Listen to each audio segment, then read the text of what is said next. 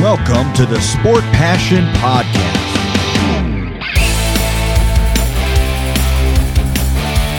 And here is your host, Lars Marendorf.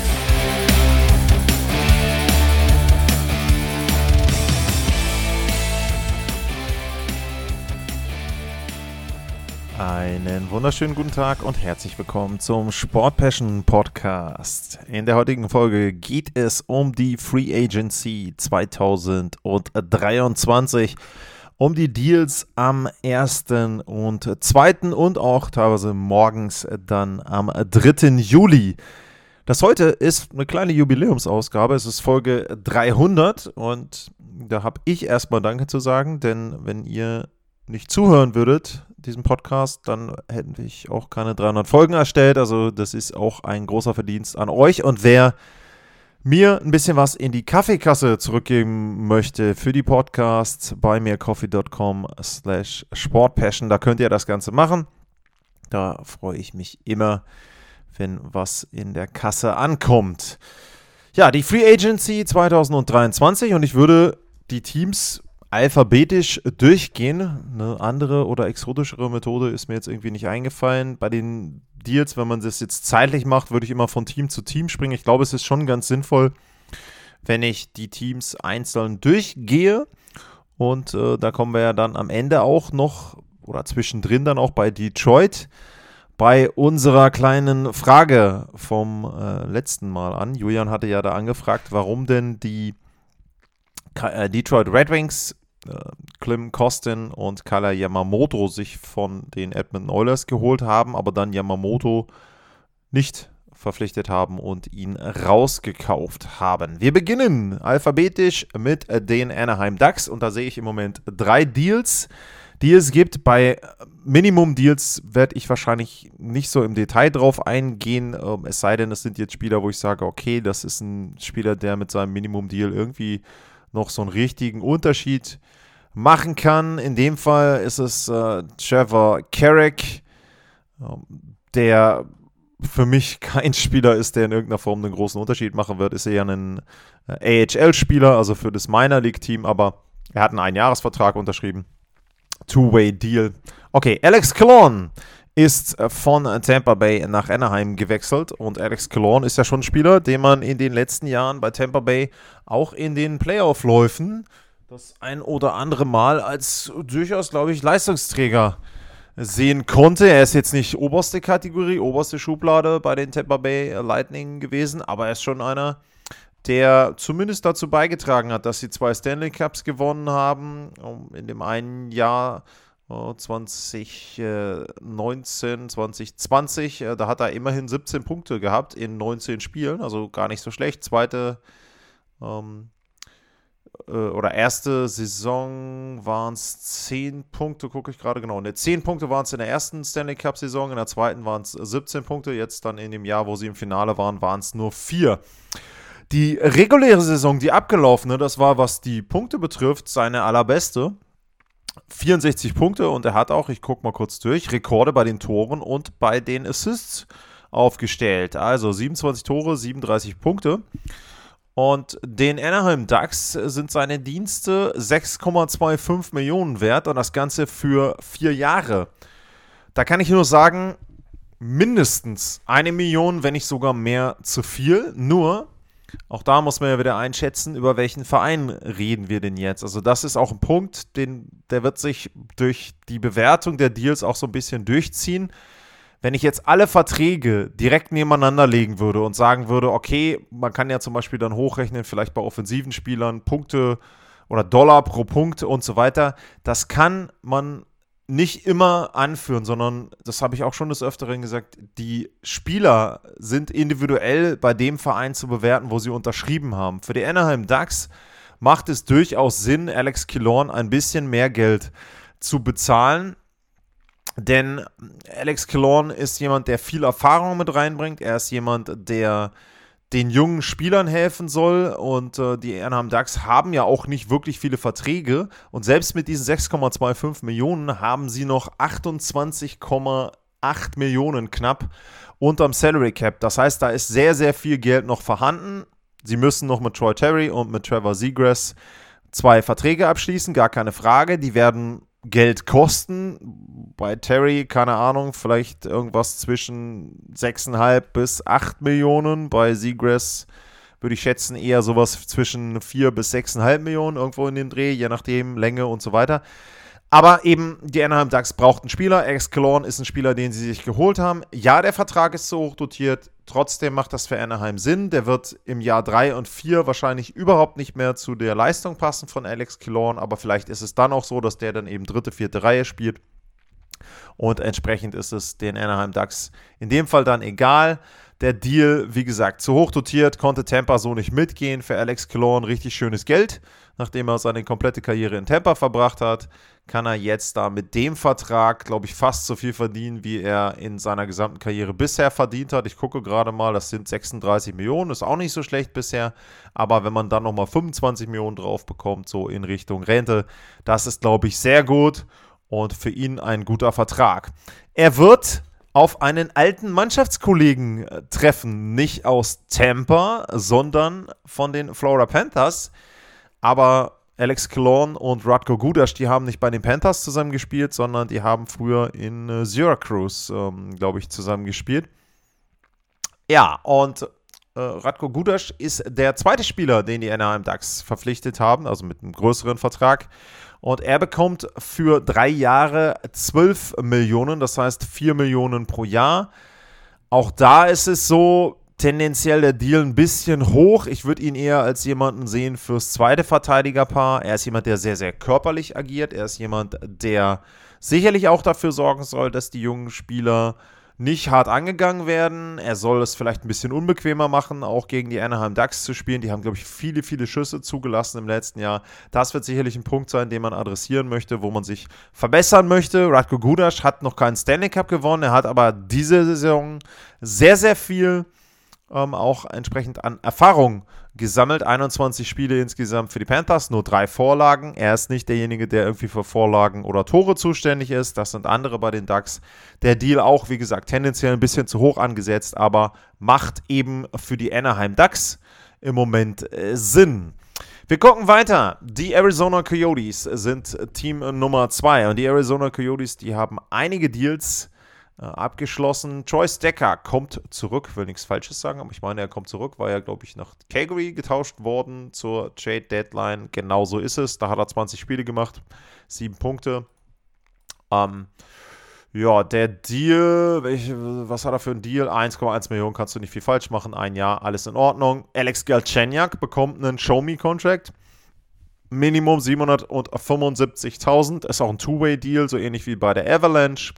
Uh, macht auch für ihn Sinn. Er versucht einfach noch äh, irgendwie in die NHL reinzukommen. Das ist ihm in Colorado nicht gelungen. Hatte ich auch drüber gesprochen, äh, letzte Folge bei den Avs. Zehn Spiele, elf Spiele meine ich ohne Punkt. Uh, das wird hoffentlich für ihn äh, bei den Arizona Coyotes nicht so sein.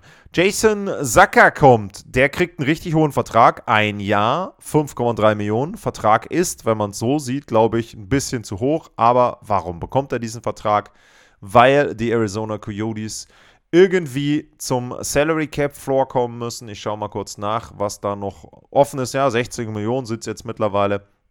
Aber Jason Sacker bekommt eben auch einen Vertrag, wo er sagen kann, okay, ich beweise mich da nochmal. 48 Punkte letztes Jahr gemacht, 27 Tore. Will sich interessant machen für andere Teams. Sicherlich auch einige der Verträge, jetzt zum Beispiel bei Arizona, unter dem Gesichtspunkt abgeschlossen, dass ein Spieler wie Jason Sacker zum Beispiel auch Richtung Trade Deadline durchaus seinen Wert haben wird, dass dort eben dann wieder Draftpicks reinkommen können für die Arizona Coyotes. Und ja, der Deal ist für die Coyotes okay. Alex Kerfoot kommt für zwei Jahre und sieben Millionen. Der ist früher bei Toronto gewesen und ähm, ja, hat da jetzt auch nicht so megamäßig überzeugt zum Schluss hin.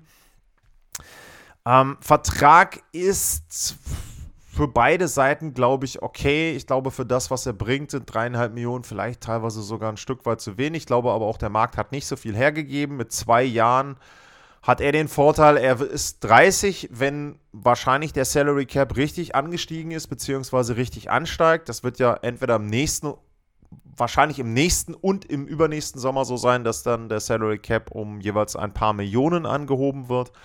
Und für diese beiden Termine hat sich Alex Kerfoot ganz gut aufgestellt, wenn er gute Zahlen abliefert, ein bisschen mehr scored, als er das in Toronto gemacht hat.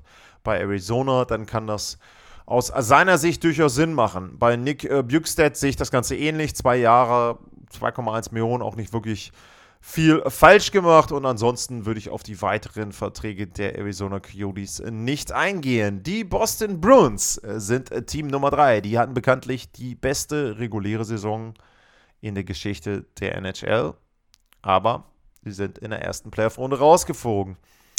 Was machen äh, die Boston Bruins? James van Riemsdyk kommt. Der kommt von den Philadelphia Flyers, also von einem Team, was ganz in der Nähe ist allokiert ist. Hat auch da schon lange Jahre gespielt in Philly, hatte 29 Punkte in 61 Spielen, ist jetzt äh, ja nicht so wirklich schlecht. Ist jemand, der kommt fürs Death Scoring, eine Million, ein Jahr, nichts falsch gemacht. Milan Lucic kommt zurück. Der gute alte Vertrag von Milan Lucic ist endlich ausgelaufen. Ja, und dann sagt er sich, ich gehe dahin zurück, wo ich Erfolg hatte, wo ich den Stanley Cup gewonnen habe. Ein Jahr, 1,5 Millionen, ist auch okay. Ähm, ich weiß nicht, ob Mila Lucic überhaupt noch was in der NHL zu suchen hat, aber das müssen die Boston Bruins wissen. Ähm, da ist für mich im Grunde der Zug abgefahren. Er hatte ja im letzten Jahr hat er sieben Tore in äh, 77 Spielen, 19 Punkte. Klar, da ist er nicht für zuständig.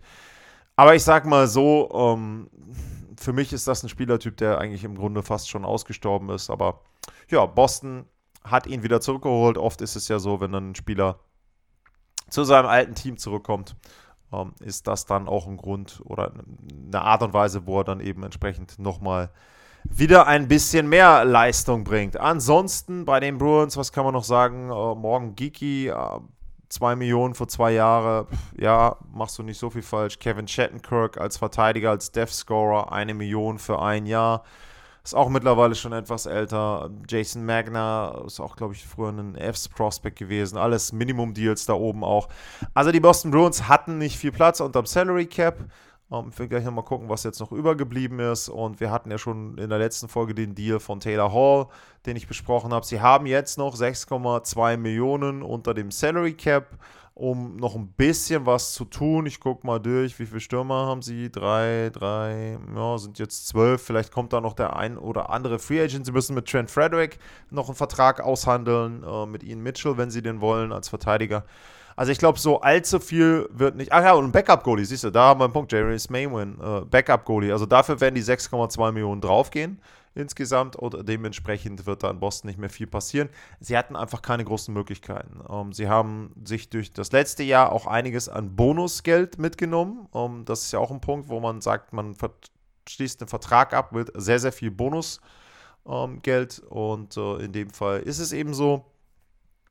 Und ähm, die Boston Bruins, ja, solide Verträge, aber wirklich auch nichts, wo man lange sich dran aufhalten muss. Die Buffalo Sabres, die sind ein Team, die haben ein bisschen was gemacht, äh, muss ich wirklich sagen. Und ähm, haben sich mit Eric Johnson von der Colorado Avalanche einen Veteran geholt in der Verteidigung, der sicherlich dort ein bisschen unterstützen soll, ein bisschen auch äh, für Ruhe äh, sorgen soll. Darlene, ähm, Samuelson, Connor Clifton, ähm, und dann eben auch äh, hinten die anderen Owen Power zum Beispiel unterstützen soll. Äh, ein Jahresvertrag für Eric Johnson nochmal die Gelegenheit, ein bisschen Geld mitzunehmen mit 35. Der hatte ja vorher auch schon ziemlich viel Geld gut verdient in Colorado.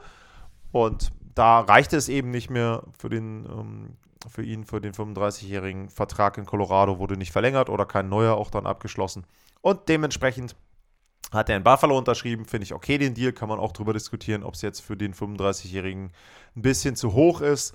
Ähm, die Sabres haben aber auch jetzt noch 5,8 Millionen, also das ist okay. Über wen kann man noch reden? Äh, Tyson Jost äh, ist wieder, man trifft sich wieder, die ehemaligen Fs-Spieler, auch er ähm, geht zu den Buffalo Sabres. Auch da ein Jahresdeal, der ist 25, ist auch so ein bisschen wieder so ein, so ein Beweis dich-Vertrag. Vielleicht auch jemand, den man dann auch abgeben kann, wenn es nicht ganz passt. Wenn es passt, kriegt er sicherlich einen längeren Vertrag. Vielleicht äh, entwickelt er sich da ja auch besser. Wurde ja zu den Minnesota Wild getauscht in der Saison, wo Colorado den Stanley Cup gewonnen hat. Für ihn ein bisschen unglücklich und ähm, ja, hatte dann eben im letzten Jahr in Buffalo schon gespielt und glaube ich da auch gar nicht schlecht. 22 Punkte in 59 Spielen ist eigentlich so auch das, was man da erwarten kann.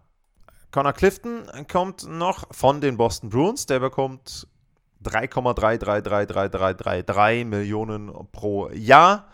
Ich hoffe, das waren die drei Dreien, der Dreien genug. Ähm, drei Jahre lang. Also ein super Vertrag. Alles mit Dreien, drei Jahre lang. Und der kommt von den Boston Bruins. Der ist da eben dem äh, Salary Cap äh, zum Opfer gefallen, hat da, ja, glaube ich, immer eine ganz gute Rolle gespielt für ihn, weil er eben nicht im Fokus stand, weil er nicht so im Verteidigerpaar im Fokus stand. Um, ähm, er wird jetzt vielleicht ein bisschen mehr Druck spüren bei, bei den Buffalo Sabres, auch mit dem Gehalt, was er bekommt. Also das ist schon, wenn man das eben vergleicht, wenn man jetzt Eric Johnson sieht, der ähm, da als Veteran die Kohle bekommt und Connor Clifton ist eben 28, hat noch nicht so viel wirklich gewonnen. Also das ist auch ein interessanter Vertrag, äh, könnte ein bisschen nach hinten losgehen, zumal er eben drei Jahre auch lang ist, aber ja, auf der anderen Seite ist auch nicht zu lang. Also so ein bisschen, mir fehlt so ein bisschen noch der Pfeffer äh, bei den Buffalo Sabres. Also da hat sich für mich nicht wirklich viel verändert, ähm, was jetzt ihren Kader betrifft. Und die Frage ist eben auch, wer ist da der Torhüter? Wer ist die Nummer 1? Ist es Eric Comrie? Hm, ist es Devin Levi? Also da bin ich mir nicht ganz sicher, ob sie da gut aufgestellt sind im Tor. Sie haben ja noch ein bisschen Geld, also da kann man auch noch mal gucken, ob sie dann da eben etwas machen. Aber ja, ich hätte mir da noch ein bisschen mehr gewünscht bei den Buffalo Sabres. Die wollen ja irgendwann mal wieder die Playoffs erreichen. Wir gehen weiter. Die Calgary Flames, ein Team, was sich im Umbruch befindet, wo nicht ganz klar ist für mich, wollen sie den Umbruch? Wie wollen sie den Umbruch? Die haben nicht wirklich viel gemacht. Über Sharangovic haben wir gesprochen, den sie als Restricted Free Agent verpflichtet haben. Und ansonsten ist tatsächlich der größte Deal, äh, Jordan Österly kriegt ein Jahr für ein bisschen unter einer Million und äh, Dryden Hunt kriegt zwei Jahre zum Minimum. Ah, Gibt es nicht wirklich viel zu sagen äh, bei den Calgary Flames. Ich glaube, die wollen eben eher versuchen, jetzt dann auch vielleicht nach der Free Agency den einen oder anderen Veteranen noch loszuwerden, um dann da ja wirklich mehr Neuaufbau einzuleiten. Die Carolina Hurricanes sind für mich eines der interessantesten Teams der Liga sowieso und sie haben auch einige der interessantesten Deals, finde ich jetzt zur Free Agency abgeschlossen. Erstmal hatte ich schon erwähnt, Jordan Stahl, der Cap Captain, bekommt vier Jahre. Und danach ging es los. Jesper Fast bekommt einen neuen Vertrag. 4,8 Millionen für zwei Jahre. Ist okay. Dann Dimitri Orlov, der wahrscheinlich beste verfügbare Verteidiger der Free Agency Klasse, unterschreibt bei den Carolina Hurricanes für zwei Jahre 7,75 Millionen. Ja, man kann jetzt vielleicht drüber nachdenken, dass das etwas zu hoch ist bei Orlov. Ähm, mag sein. Carolina hat Salary Cap gehabt und Carolina macht mit Orlov eine Position stärker, auf der sie keine Schwäche hatten. Also die Verteidigung der Carolina Hurricanes ist vielleicht wirklich die beste der Liga, wenn ich jetzt einfach mal gucke, wie hier die Verteidigerpaare gelistet werden. Nee, weiß ich nicht, ob sie so spielen. Also hier, hier wird gelistet Orlov und Brent Burns. Das wiederum würde ich ein bisschen bezweifeln, dass sie so spielen wollen. Also ich würde eher sagen, ähm, ich sag jetzt mal äh, Pesci und Orlov und Shea und Burns oder nee, eher Slaven und Burns ähm, und vielleicht äh, Orlov und äh, Pesci, äh, wenn denn der Vertrag verlängert wird oder aber muss Pesci gehen, weiß ich nicht. Auf jeden Fall ist es so, äh, die Carolina Hurricanes machen sich noch besser in der Verteidigung. Mit Orloff bekommen sie jemanden, der auch richtig gut scoren kann, der in Boston auch gezeigt hat, dass er auch mit noch mehr Offensive umgehen kann, der richtig gut reinpasst in das System der Carolina Hurricanes, der ihnen auch ein Jahr mehr Vertragssicherheit gibt als zum Beispiel eben ein Brad Pesci. Also das ist ein richtig cleverer Deal. Wie gesagt, ja, man kann auch darüber diskutieren, ist das ein bisschen zu hoch? Okay, aber ich glaube, das macht Sinn und dementsprechend sehr, sehr gut, was die Carolina Hurricanes da an der Stelle schon gemacht haben. Dann verlängern sie sowohl mit Anti Runter als auch mit Frederik Andersen. Ranta 1,5 Millionen für ein Jahr, Anderson 3,4 Millionen für zwei Jahre. Ja, in Ordnung. Beide Deals in Ordnung. Die zahlen zusammen für ihre Torhüter 4,9 Millionen, unter 5 Millionen. Ich hatte äh, über Aiden Hill geredet in der letzten Sendung, während mir hier was vom Schreibtisch fällt. Ich hatte über Aiden Hill geredet in der letzten Sendung.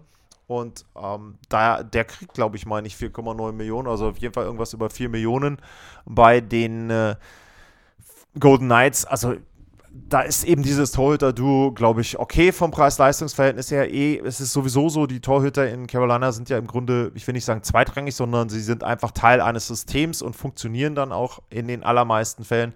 Ich weiß eben nicht, ob das reicht, um Stanley Cup zu gewinnen, einer von den beiden. Die letzten Jahre haben so ein bisschen gezeigt mit Darcy Camper, mit eben auch Aiden Hill, dass Teams nicht unbedingt einen super Nummer 1 Goalie brauchen, um sehr erfolgreich zu sein. Das wollen die Carolina Hurricanes vielleicht dann eben entsprechend auch schaffen. Dann haben sie sich geholt von den Toronto Maple Leafs, also nicht direkt, sondern eben dann über die Free Agency, Michael Bunting. 4,5 Millionen für drei Jahre ist für Bunting gut, ist für Carolina akzeptabel, was das Geld betrifft und war für die Toronto Maple Leafs so in der Form nicht machbar. Und ich glaube aber auch, dass sie eben auch eine Veränderung wollten. Da kommen wir ja nachher auch noch zu. Die haben auch ganz gute Verträge gemacht, finde ich. Und in dem Fall, Michael Bunting soll ein bisschen Tiefe geben im Scoring, hat die letzten beiden Jahre jeweils 23 Treffer gemacht. Ich glaube, sie hoffen in Carolina auch eher auf etwas in Richtung 30 Tore. Ähm, da ist ja Svechnikov äh, noch verletzt, da ist Max Pacioretty nicht mehr im Kader. Dementsprechend fehlt da so ein bisschen was und das versuchen sie durch Michael Bunting aufzufangen. Ja, ich glaube, die Free Agency der Carolina Hurricanes war richtig, richtig gut. Die haben zwar immer noch, jetzt noch ein bisschen knapp unter oder über 2 Millionen an Salary Cap Space, glaube aber den lassen sie sich vielleicht für die Trade Deadline. Ich würde aber schon sagen, war eine richtig gute Free Agency, gut verbessert, Torhüter gehalten, offensiv und defensiv was dazu bekommen. Also Carolina für mich im Osten weiterhin eines der absoluten Top-Teams. Man muss mal schauen, wie sich die anderen aussortieren. Aber die gehören vorne mit dazu, weil sie natürlich auch einen guten Trainer und ein gutes System haben, die Carolina Hurricanes. Die Chicago Blackhawks äh, haben nicht mehr viel gemacht nach der Free Agency. Über Corey Perry, Nick Folino hatten wir geredet, glaube ich. Ähm, Athanasio ist ein paar Wochen schon her, hatte ich glaube ich nicht drüber geredet. Er hat zwei Jahre bekommen und pro Jahr 4,25 Millionen. Ja, ist auch okay vom Deal her. Und äh, Ryan Donato ist der Einzige, der jetzt noch neu dazugekommen ist zur Free Agency. Der bekommt 2 Millionen für die nächsten zwei Jahre. Ist auch für ihn so eine Chance, sich so ein bisschen äh, zu beweisen. Hat bei den Seattle Kraken ja gar nicht schlecht gespielt. Ne? 16 Tore, 14 Tore. Also das muss man ja wirklich schon mal sagen. Ist ordentlich, finde ich. Und ich glaube auch, er wird in Chicago seine Chance bekommen. Und wenn der da zwei Jahre gut spielt, bei einem Team, wo nicht viele andere Spieler im Moment sind, wo man vielleicht auch gute Zahlen auflegen kann, wenn man jetzt mal von Advanced Metrics und Plus-Minus sieht, aber vielleicht kann er da ja an die 20 Tore kommen, weiß ich nicht. Dann ist das, glaube ich, für ihn okay und dann kann er sich in zwei Jahren vielleicht auch ein besseres Team aussuchen. Also die Blackhawks haben das gemacht, was sie machen konnten im Prinzip und was sie auch machen mussten. Ähm, ich habe es gesagt, einige Verträge, der von Corey Perry zu hoch, aber Chicago brauchte eben erstmal NHL-Spieler und dann eben entsprechend auch etwas unter dem Salary Caps Floor. Die haben jetzt 18,925 und das ist soweit erstmal noch in Ordnung. 18,925 noch zur Verfügung. Also die werden vielleicht auch in dem einen oder anderen Deal dann nochmal mit reingehen und dort entsprechend ihren Platz unterm Salary Cap mit vermieten sozusagen oder sich bezahlen lassen mit Draft Picks oder Prospects. Die Colorado Avalanche haben einige Verträge gemacht zur Free Agency, wobei da nicht so viele dabei sind, über die wir jetzt reden müssen. Wir fangen an am 1. Äh, Juli. Ja, genau. Andrew Cogliano bekommt einen äh, neuen Vertrag 825.000 ist äh, für ihn das Minimum, meine ich. Ähm, ist vollkommen okay. Ähm, letzte Saison ähm, verletzt gewesen durch den Check von äh, Jordan Eberly und ist ein absoluter Veteran. Jemand, den sie brauchen im Lockerroom, der auch auf dem Eis wenig falsch macht. Auch nicht unbedingt jemand, der jetzt Riesentiefe gibt und der 20 Tore macht. Nein, aber er ist eben jemand, den du in vielen Situationen einsetzen kannst, dem du vertrauen kannst, der einfach auch mal ein paar Minuten spielen kann. Und ich glaube, äh, das hat Jared Bettner geschätzt und dann eben auch in dem Fall dann das Management. Dann gab es einen sehr interessanten Deal. Uh, Miles Wood bekommt einen Vertrag bei der Colorado Avalanche für 2,5 Millionen pro Jahr. Das ist noch nicht so bemerkenswert, würde ich sagen. Aber die Länge, die ist bemerkenswert, denn es handelt sich um einen Vertrag über sechs Jahre. Und das ist insoweit ungewöhnlich, weil die Fs lange Verträge in den allermeisten Fällen in den letzten Jahren oder eigentlich glaube ich immer nur wirklichen Kernspielern gegeben haben. Also ein Landeskoken, Makar, Nichushkin haben sie dazu gerechnet, McKinnon natürlich. Das sind die Spieler, die bekommen lange Verträge. Brantanen wäre noch da auch mit zu nennen. Und andere Spieler bekommen eben eher kürzere Verträge. Und dass jetzt Woods einen Sechsjahresvertrag bekommt, ist schon mal etwas ungewöhnlich. Zumal er in den letzten Jahren auch nicht so gut gespielt hat. Er hatte zum Beispiel 2021, 2022 auch nur drei Spiele absolviert, war da sehr, sehr viel verletzt. Hat jetzt in der abgelaufenen Spielzeit für die Devils 13 Tore, 14 Vorlagen gehabt in 76 Spielen. Er hat schon mal 17 Tore in 55 Spielen geschossen. Bestleistung waren mal 19 Treffer. Also ich glaube, die Fs bauen so ein bisschen darauf, dass er vielleicht auch mit etwas anderer Kombination, in etwas anderer Rolle gut spielen kann. Er ist jemand, der viele Strafzeiten nimmt. Das wird sicherlich so sein, dass sie ihm das abgewöhnen wollen. Er ist auch jemand, der viel Tempo hat, also das passt ja dann eben entsprechend bei der Avalanche auch gut rein. Ähm, ja, der Deal wurde schon online kritisiert für die Länge. Ähm, wie gesagt, bei zweieinhalb Millionen also jetzt im Moment muss man den Vertrag kritisieren von der Länge her. Das ist zu lang, glaube ich, für so einen Spieler. Allerdings, wie gesagt, wenn der Salary Cap ansteigen sollte in zwei, drei, vier Jahren, Ah, dann wird der Deal nicht mehr so schlimm sein und vielleicht entwickelt sich ja auch Malzwood. Also mit 27 kann es ja sein, dass er dann da doch nochmal einen anderen Gang findet, eine andere Stufe findet und entsprechend dann die Fs auch besser machen kann.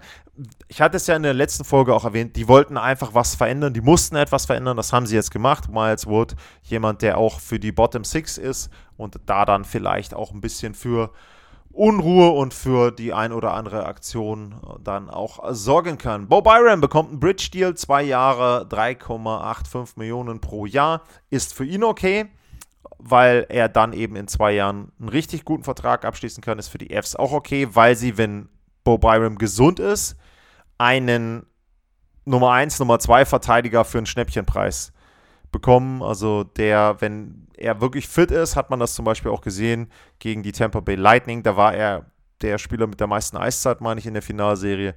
Schon bemerkenswert, dass der dann eben für relativ wenig Geld dort unterschreibt, aber das liegt eben auch daran, dass er viele Verletzungen schon hatte und jetzt hoffentlich längerfristig gesund bleibt. Dann gibt es einen sehr interessanten Deal. Jonathan Druin kommt zur Colorado Avalanche für ein Jahr und 825.000. Das ist auch wieder so ein Show-Me-Contract. Das heißt, die Fs sagen, komm, wir geben dir einen Vertrag, du kriegst bei uns wahrscheinlich ordentlich Spielzeit, mit wem komme ich gleich noch zu. Und dafür erwarten wir dann eben, oder dafür hast du dann eben auch die Chance, dir einen sehr guten Vertrag ab dem nächsten Sommer dann äh, zu besorgen. Äh, war ein Erstrunden-Pick der Tampa Bay Lightning an Position Nummer 3 ähm, da, äh, damals verpflichtet. Das hat in Tampa nicht so richtig funktioniert. Er hat da mal 21 Tore gemacht, dann ging er äh, nach Montreal, da hat er noch einmal 18 gemacht und die letzten Jahre waren sehr durchwachsen. Er hatte viele Verletzungen, hat nie mehr als 60 Spiele gemacht in den letzten vier Spielzeiten, also 58 war da das Maximum.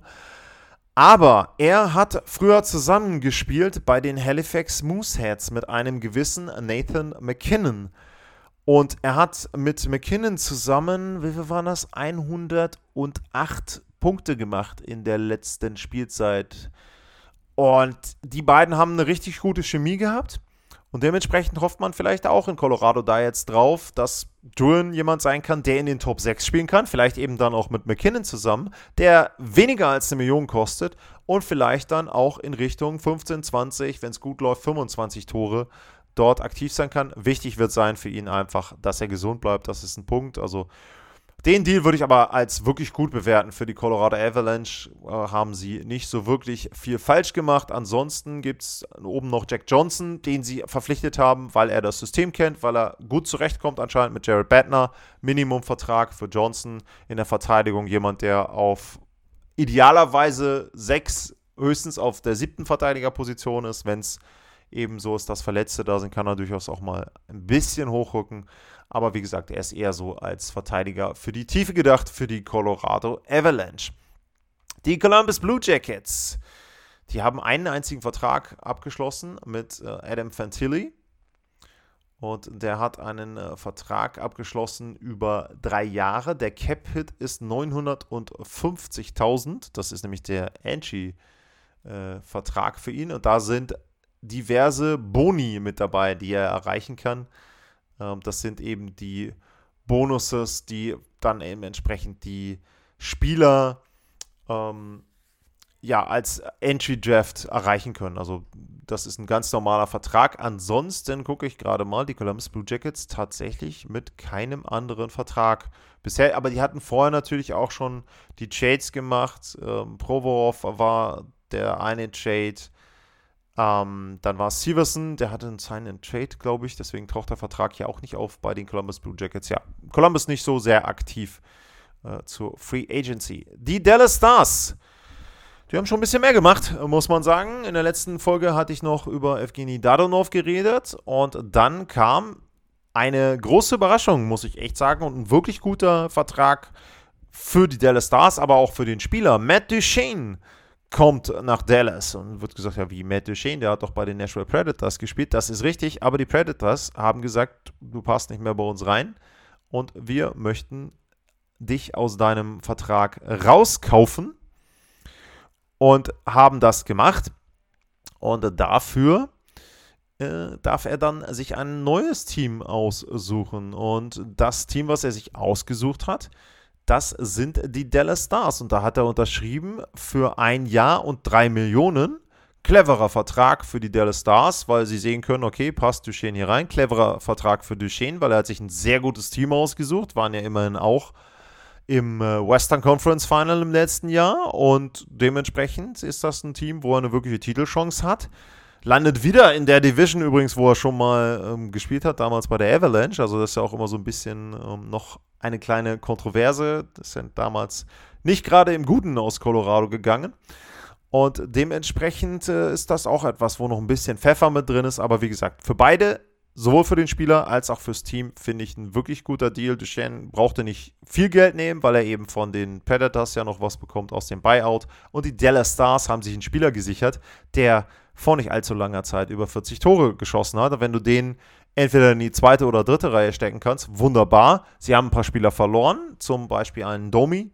Ähm, da kommen wir ja nachher noch dann zu bei einem anderen Team. Aber ich glaube, das ist ein solider Vertrag und eine richtig gute Verstärkung für eine Mannschaft, die in der Offensive schon gar nicht so schlecht besetzt war, die Dallas Stars. Also das war schon ein Vertrag, der mich überrascht hat, aber eben dann aus Sicht der Dallas Stars auch richtig gut ist. Ansonsten gibt es noch Craig Smith, auch vielleicht bemerkenswert, der einen Kreuzbandriss hatte letzte Saison bei den Capitals, hat da nicht viel gespielt. Nee, stimmt gar nicht. ich meinte Connor Brown. Sorry, Leute, äh, manchmal gehen die Namen äh, durcheinander. Also, Craig Smith hat bei den Capitals gespielt und vorher bei den Bruins, ähm, ist aber auch jemand eher für die Tiefe, ähm, auch für die dritte, eher für die vierte Reihe wahrscheinlich schon äh, mit einer Million, aber auch okay. Der Vertrag kann man nicht wirklich viel fa falsch machen. Die weiteren Deals, Gavin Bayreuther, ähm, ja, alles Dev-Spieler bei den Stars, aber wie gesagt, Matt Duchesne, richtig, richtig guter Vertrag. Und dann kommen wir zu den Detroit Red Wings. Und äh, die Detroit Red Wings, äh, die haben einige Verträge abgeschlossen und die hatten ja unter anderem sich Klim Kosten und Kyler Yamamoto geholt von den Edmonton Oilers. Und dann haben sie ja direkt äh, Kala Yamamoto rausgekauft aus seinem Vertrag. Und da kam natürlich die Frage dann von Julian auch berechtigterweise, was für einen Sinn macht es denn, wenn ein Team einen Spieler holt und ihn dann direkt rauskauft. Also im Grunde sich quasi Kosten reinholt, ohne dass man diesen Spieler jemals eingesetzt hat. So, das muss man aber in dem Fall dazu sagen. Erstmal haben sie zwei Spieler eingesetzt, das ist das eine. Ähm, und äh, zwei Spieler geholt, das ist das eine.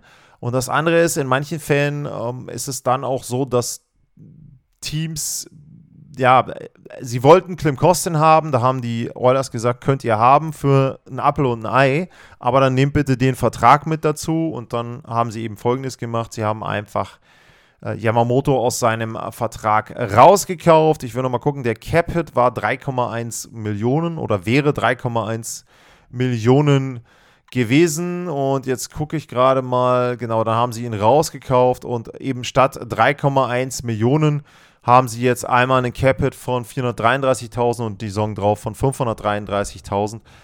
Also haben zwar in den nächsten beiden Jahren einen Kostenpunkt, aber dafür nur einen Bruchteil dessen, was sie jetzt eben ein Jahr lang gehabt hätten. Das macht eben, erklärt eben diesen Buyout von Kala Yamamoto und bei Klim Kosten ist es so, das sehen wir jetzt gleich in der Liste, da haben sie einfach einen neuen Vertrag abgeschlossen. Also das eben einfach mal als Auflösung dafür, warum dieser Tausch so ein bisschen komisch wirkt. Man muss an manchen Stellen abwarten, was sich dann da entwickelt aus den Buyouts. In manchen Fällen ist es auch so, das sei jetzt an der Stelle nochmal erwähnt, es gibt auch Spieler, wo die Teams ähm, im Grunde dann keine, äh, keine Qualifying-Offer machen oder bestimmte Konstellationen machen vor der Free Agency. Ähm, das hat manchmal den Hintergrund, wenn sie, wenn ein Spieler äh, Arbitration-Rechte bekommt, ähm, dann ist es so, dass der Spieler dadurch vielleicht einen höheren Vertrag bekommen könnte, wenn er zu dieser Schlichtungsstelle geht, wo dann eben gesagt wird, okay, komm, wir gucken mal, vergleichbare Leistungen, vergleichbare Verträge, du kriegst vielleicht einen Vertrag von uns jetzt zugeschrieben von 1,5 Millionen. Und deswegen ist es manchmal so, dass Teams mit Spielern, mit denen sie eigentlich verlängern wollen, erstmal quasi scheinbar nicht verlängern, weil sie die Rechte nicht mit diesem Spieler äh, bei diesem Spieler behalten. Aber das ist manchmal hat das den Hintergrund, dass man eben quasi schon weiß, man würde gerne auf dem freien Markt mit dem Spieler verhandeln. Man will eben zum Beispiel in diesem Fall dann nicht die 1,5 Millionen zahlen, sondern vielleicht nur 1,2 Millionen oder eine Million. Und dementsprechend sagt man dann, komm, der wird quasi Free Agent, aber wir wissen, wir verhandeln mit ihm, haben das vielleicht auch schon vorher abgeklärt, wink, wink. Und an der Stelle ist es dann so, dass man da dann den Spieler scheinbar als Free Agent entlässt, aber in echt ist es dann eben in den meisten Fällen auch nicht so. Dann wieder zurück zu den Detroit Red Wings. Äh, ich gehe mal die ersten Verträge durch. Ähm, ja, Daniel Sprong, ein Jahresvertrag, 2 Millionen ist in Ordnung. James Weimer als Backup, ein Jahr 1,5, auch okay. Äh, Justin Hall hat drei Jahre 3,4 Millionen bekommen von den Detroit Red Wings oh, weiß ich nicht, es wirkt, wirkt mir fast ein bisschen hoch. Ähm, kann man vielleicht auch etwas billiger bekommen, Spieler dieser Kategorie, aber ja, die Red Wings hatten noch Salary Cap Space und ähm, in dem Fall äh, haben sie den dann auch genutzt. Also vielleicht ein bisschen hoch der Vertrag von Justin Hall, aber gut.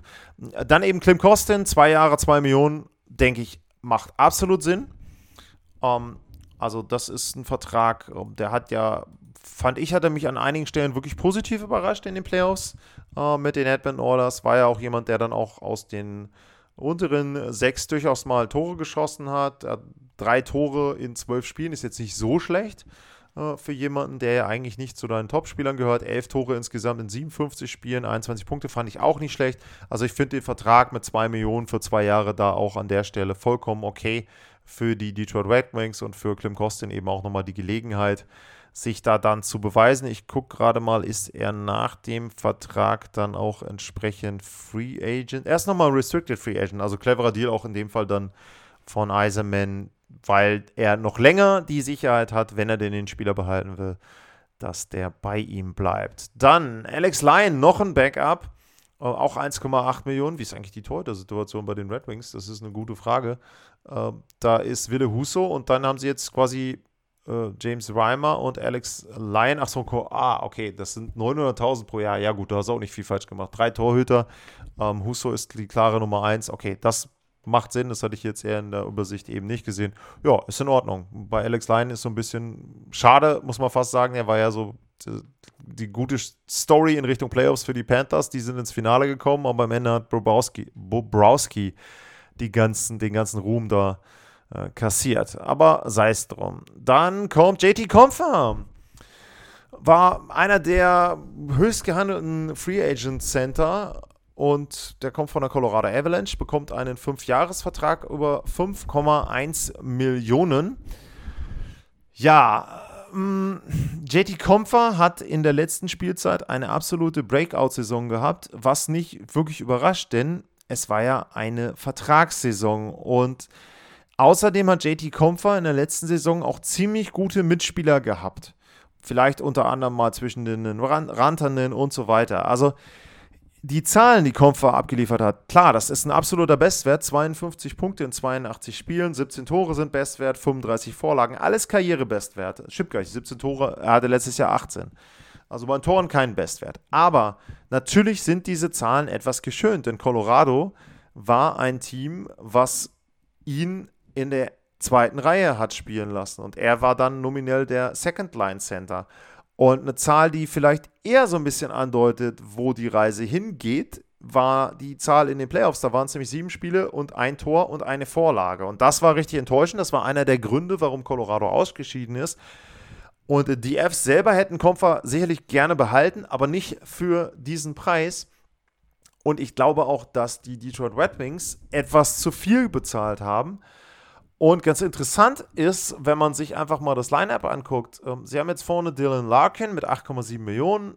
Das ist okay als Center. Dann kommt dahinter Andrew Cobb mit 5,625 Millionen und dann JT Comfer mit 5,1 Millionen. Das ist halt für die ersten drei Center sind das knapp, grob gerechnet, etwas über 19 Millionen. Ähm, die, sie haben im Prinzip die Second Line Center Position, also 2C, haben sie doppelt besetzt für mich. Äh, zum einen mit Cobb und zum anderen mit Comfa. Ähm, kannst du natürlich sagen, ja, Center-Tiefe ist immer gut und die können dann auch schön rotieren. Aber ich weiß nicht, ob ich da in dem Fall nicht lieber gesagt hätte, äh, weiß ich nicht, eine Million mehr in die Hand für den Second Line Center und stattdessen dann eben für die dritte Reihe einen, der wirklich dritte Reihe spielt und von der Qualität da reingehört. Also dieser Deal von Comfer an sich alleine wäre nicht so schlimm, finde ich, aber in Kombination mit dem fast gleichen, noch etwas höher dotierten Vertrag von Andrew Cobb, finde ich ungewöhnlich und ich weiß nicht, ob das wirklich der richtige Weg ist, um die Detroit Red Wings in die Playoffs zu führen und vielleicht auch irgendwann Titelkandidat zu werden. Also das finde ich, fand ich einen interessanten Deal. Ähm, dann haben sie noch, sich noch äh, Shane Gostisbehere geholt. Hat die Saison angefangen bei den Coyotes, hat dann in Carolina gespielt. 4,125 Millionen für ein Jahr. Ja, kann man nicht so viel zu sagen. Ist jemand, der die Point-Position spielen kann. Im Powerplay ist ein eher offensiverer Verteidiger. Ähm, sie brauchten auch ein bisschen was noch in der Verteidigung, einen kleinen Mix. Ähm, jetzt mit Hall zusammen, Gostisbehere noch dazu. Ja, gut. Im nächsten Jahr muss der neue Vertrag von Moritz Seider ausgehandelt werden. Im Moment haben sie noch etwas unter 10 Millionen Salary Cap. Also Steve Eiserman könnte auch noch ein bisschen was machen. Äh, ja, wie gesagt, diese in der Offensive weiß ich nicht, ob das so das Gelbe vom Ei war, was die Detroit Red Wings da an der Stelle gemacht haben. Es geht weiter. Wir kommen zu den Edmonton Oilers. Da gab es nicht so viele Verträge, aber es gab den Vertrag, den ich erwähnt habe, eben, beziehungsweise den Spieler, den ich erwähnt habe. Äh, Connor Brown hat einen Vertrag über ein Jahr unterschrieben, bekommt als Grundgehalt 775.000 Dollar, bekommt aber wenn er bestimmte Kriterien erfüllt, ich versuche gleich mal rauszufinden, welche das sind, richtig viel Bonus. Und zwar sind das dann, wo haben wir ihn denn? Connor Brown? Bin ich bin? Da ist er. 4 Millionen. Bis zu 4 Millionen Dollar Bonus.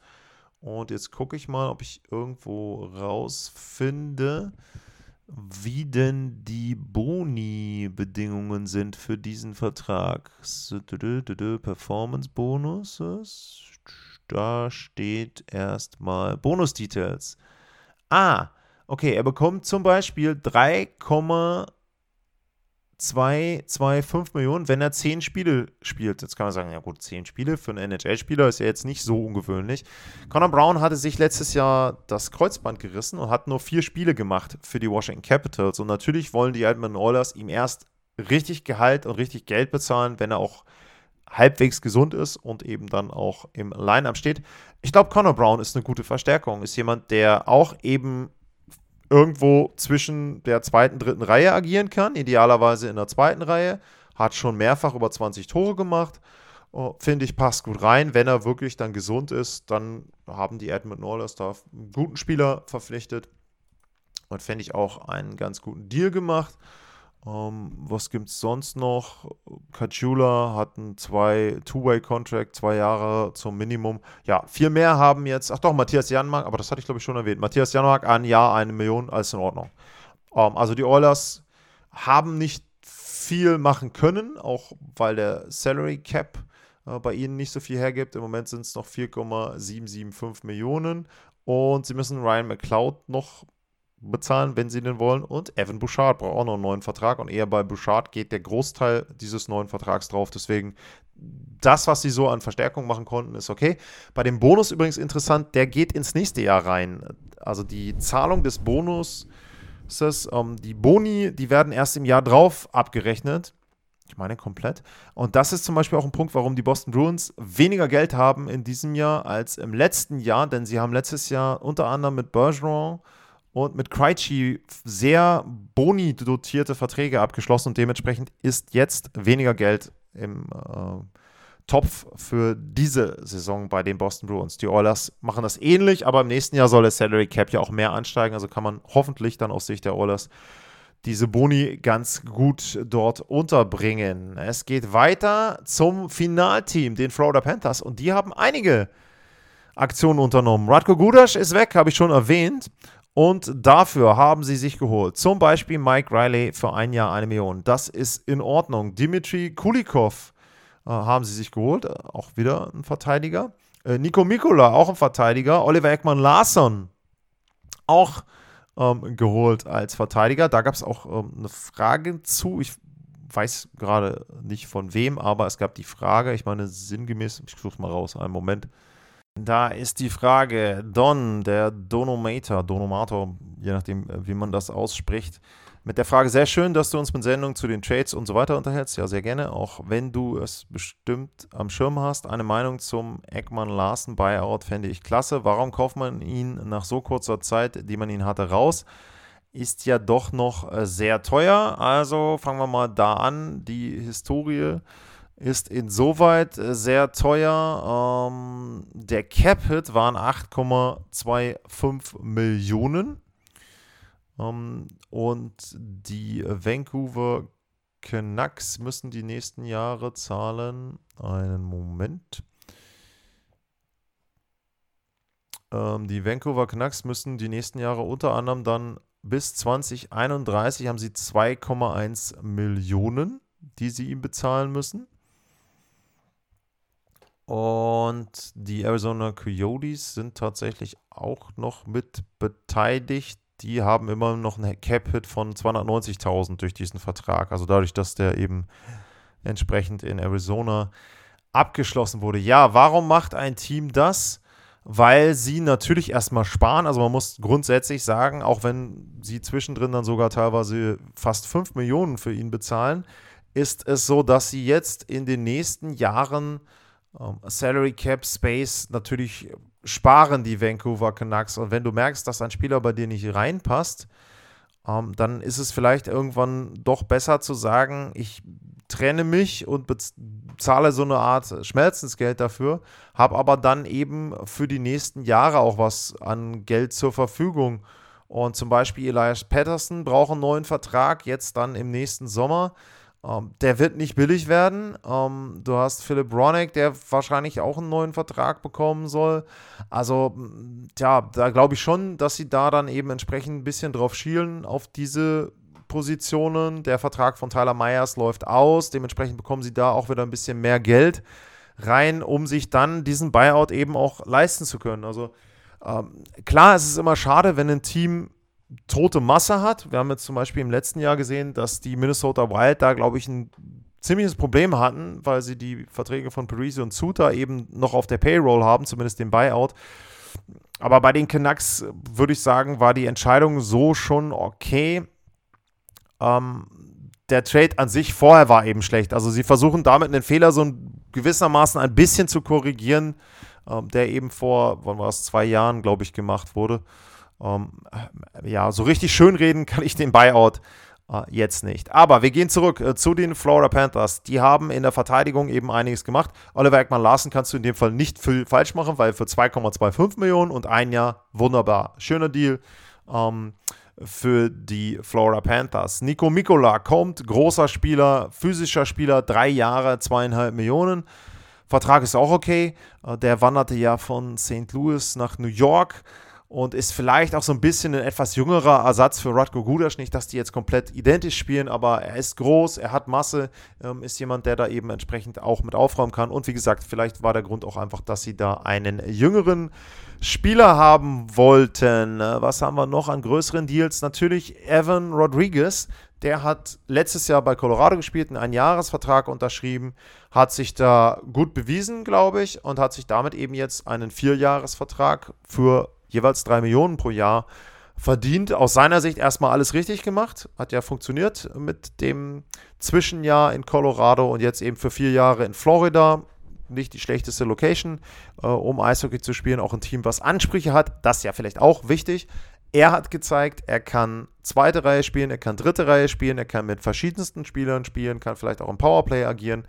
Ähm, Spezialist im Penalty-Schießen da auch sehr gut gewesen an einigen Stellen.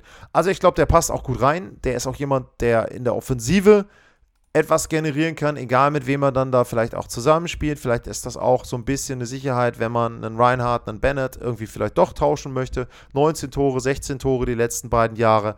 Ich traue ihm auch 20, 25 Tore rum. In Colorado hat er ja auch nur 69 Spiele gemacht. Also ich glaube auch, das ist ein guter Vertrag, auch in dem Fall wieder sowohl für den Spieler als auch, glaube ich, fürs Team mit 3 Millionen für vier Jahre. Klar kann man darüber diskutieren mit 29, ob man so einen Mittelklassspieler so lange binden muss, aber ich glaube, das ist okay. Also die Florida Panthers haben auch, fand ich, eine ganz gute Offseason gehabt. Wie gesagt, Verteidigung mit Riley, mit Kulikov, mit Mikola, mit Oliver Eckmann Larsen tiefer gemacht und ich glaube auch nicht wirklich schlechter gemacht. Also da kann ich auch nochmal ins Death Chart ähm, reingucken. Also das ist schon, finde ich, ganz gut, je nachdem, wie sie das dann aufstellen wollen was da in der Verteidigung der Florida Panthers äh, rumläuft. Und Aaron Eckblatt ist ja auch verletzt. Wer weiß, wie lange der jetzt mit seiner Schulterverletzung äh, dort ausfällt. Da haben sie sich vielleicht dann auch mit einem sechsten, siebten Verteidiger da etwas abgesichert. Die Florida Panthers, also das Team, über das ich eben geredet habe. Die Los Angeles Kings sind die nächste Mannschaft. Was gibt es da für Deals über den großen Trade?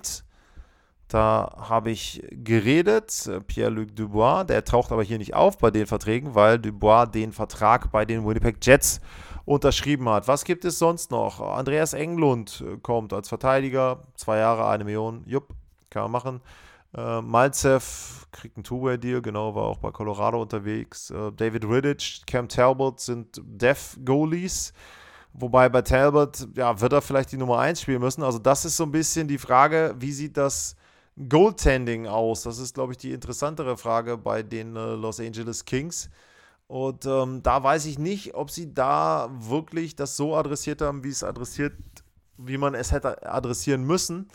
Das äh, Trio besteht jetzt aus Phoenix Copley, Cam Talbot, 35 Jahre alt, und David Riddich. Ähm, ja, es ist günstig, 3,375 Millionen, aber so wirklich viel mehr Positives fällt mir jetzt dazu nicht ein. Übrigens interessant, die haben immer noch den Buyout-Penalty von Mike Richards auf der Payroll. Bis 2029 sehe ich gerade. Nun gut, ja, die Torhüter-Situation ist nicht ideal, würde ich sagen, bei den Los Angeles Kings. Ansonsten hatte ich ja schon erwähnt beim Dubois-Trade. Beim Dubois-Trade. Die sind im Win-Now-Modus. Die wollen jetzt nochmal angreifen, Stanley Cup gewinnen. Weiß ich nicht, der Kader reicht für mich da nicht, aber ja, unter anderem liegt das an der Torhüterposition. So. Äh, das haben sie in dieser Phase jedenfalls bisher nicht gelöst. So, jetzt will ich mal einmal durchzählen. Wie viele Teams haben wir denn noch? 2, 4, 6, 8, 10, 12, 14, 16, 18 haben wir noch. Da mache ich jetzt mal zwei und dann gibt es ein Kleines Break. Die Minnesota Wild sind das nächste Team und die haben ganz wenig gemacht. Nur drei Minimumverträge und äh, warum ist das so? Ich habe es eben erwähnt.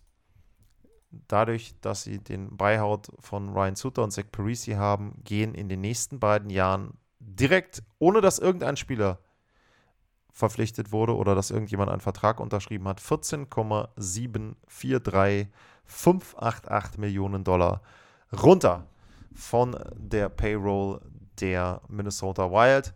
Ansonsten, äh, Brandon Duhame ist noch Restricted Free Agent, Kalen Addison. Sie haben 7,4 Millionen und, achso, Philip Gustafsson. Ja, da weißt du, wo die Kohle hingehen wird.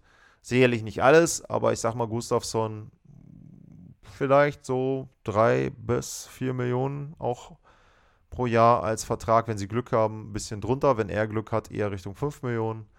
Und damit wird der Salary Cap weitestgehend aufgebraucht sein bei den Minnesota Wild. Wir gehen direkt ein Team weiter. Die Canadiens haben vier Verträge abgeschlossen in der Free Agency. Das keiner dabei, über den ich irgendwie wirklich reden möchte. Sean Monahan war der letzte größere am 20. Juni davor. Cole Caulfield, der bekommt knapp 8 Millionen für 8 Jahre.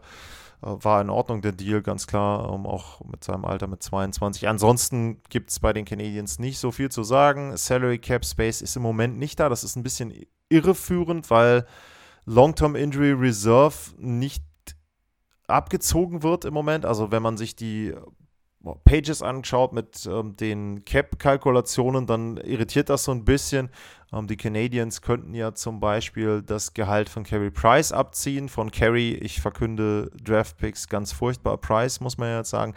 Ähm, aber ansonsten ist es eben so, dass die Seiten dann ein bisschen komisch aussehen, weil sie eine Payroll haben von 84 Millionen, wo aber die 10 dann runterkommen. Also sie haben noch Platz unterm Salary Cap, aber ich glaube, so viel nutzen wollen sie den nicht. Alex Newhook bekommt noch einen neuen Vertrag, auch das wieder eben Restricted Free Agent. Und ansonsten wird äh, Montreal nicht so viel machen, glaube ich, jetzt in der Free Agency. Und damit, wenn ich mich nicht verzählt habe, haben wir jetzt die Hälfte durch der Teams. Und ich würde sagen, es ist knapp eine Stunde rum und ich finde, das ist eine ganz gute Gelegenheit zu sagen, ich mache hier an der Stelle einen Break. Also Folge 300 wird ein erster Teil, 300 und dann eben 301. Das war der Blick auf die Free Agency von A wie Anaheim bis M wie Montreal. Und an der Stelle natürlich wie immer der Hinweis, wenn ihr jetzt Verträge habt von Spielern, über die ich gar nicht geredet habe, was ich hoffentlich bei den größeren eben nicht gemacht oder nicht nicht gemacht habe, so muss man ja sagen. Äh, dann natürlich gerne melden, atlas-mar. Wenn ihr eine andere Meinung habt, atlas-mar, info at sportpassion.de. Wenn ihr irgendwie Anmerkungen habt, vielleicht auch, warum hat mein Team das und das nicht gemacht oder wieso haben die jetzt den Spieler verpflichtet, in dem Fall eben dann auch so, wie das Julian gemacht hat, sehr, sehr gerne Fragen zu diesen Themenkomplexen. Und ihr habt die beiden Adressen gehört, unter denen ihr mich erreichen könnt. Für heute sage ich erstmal vielen Dank fürs Zuhören, bleibt gesund und tschüss.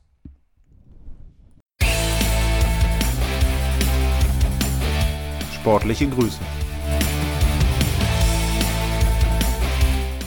Das war's, euer Lars.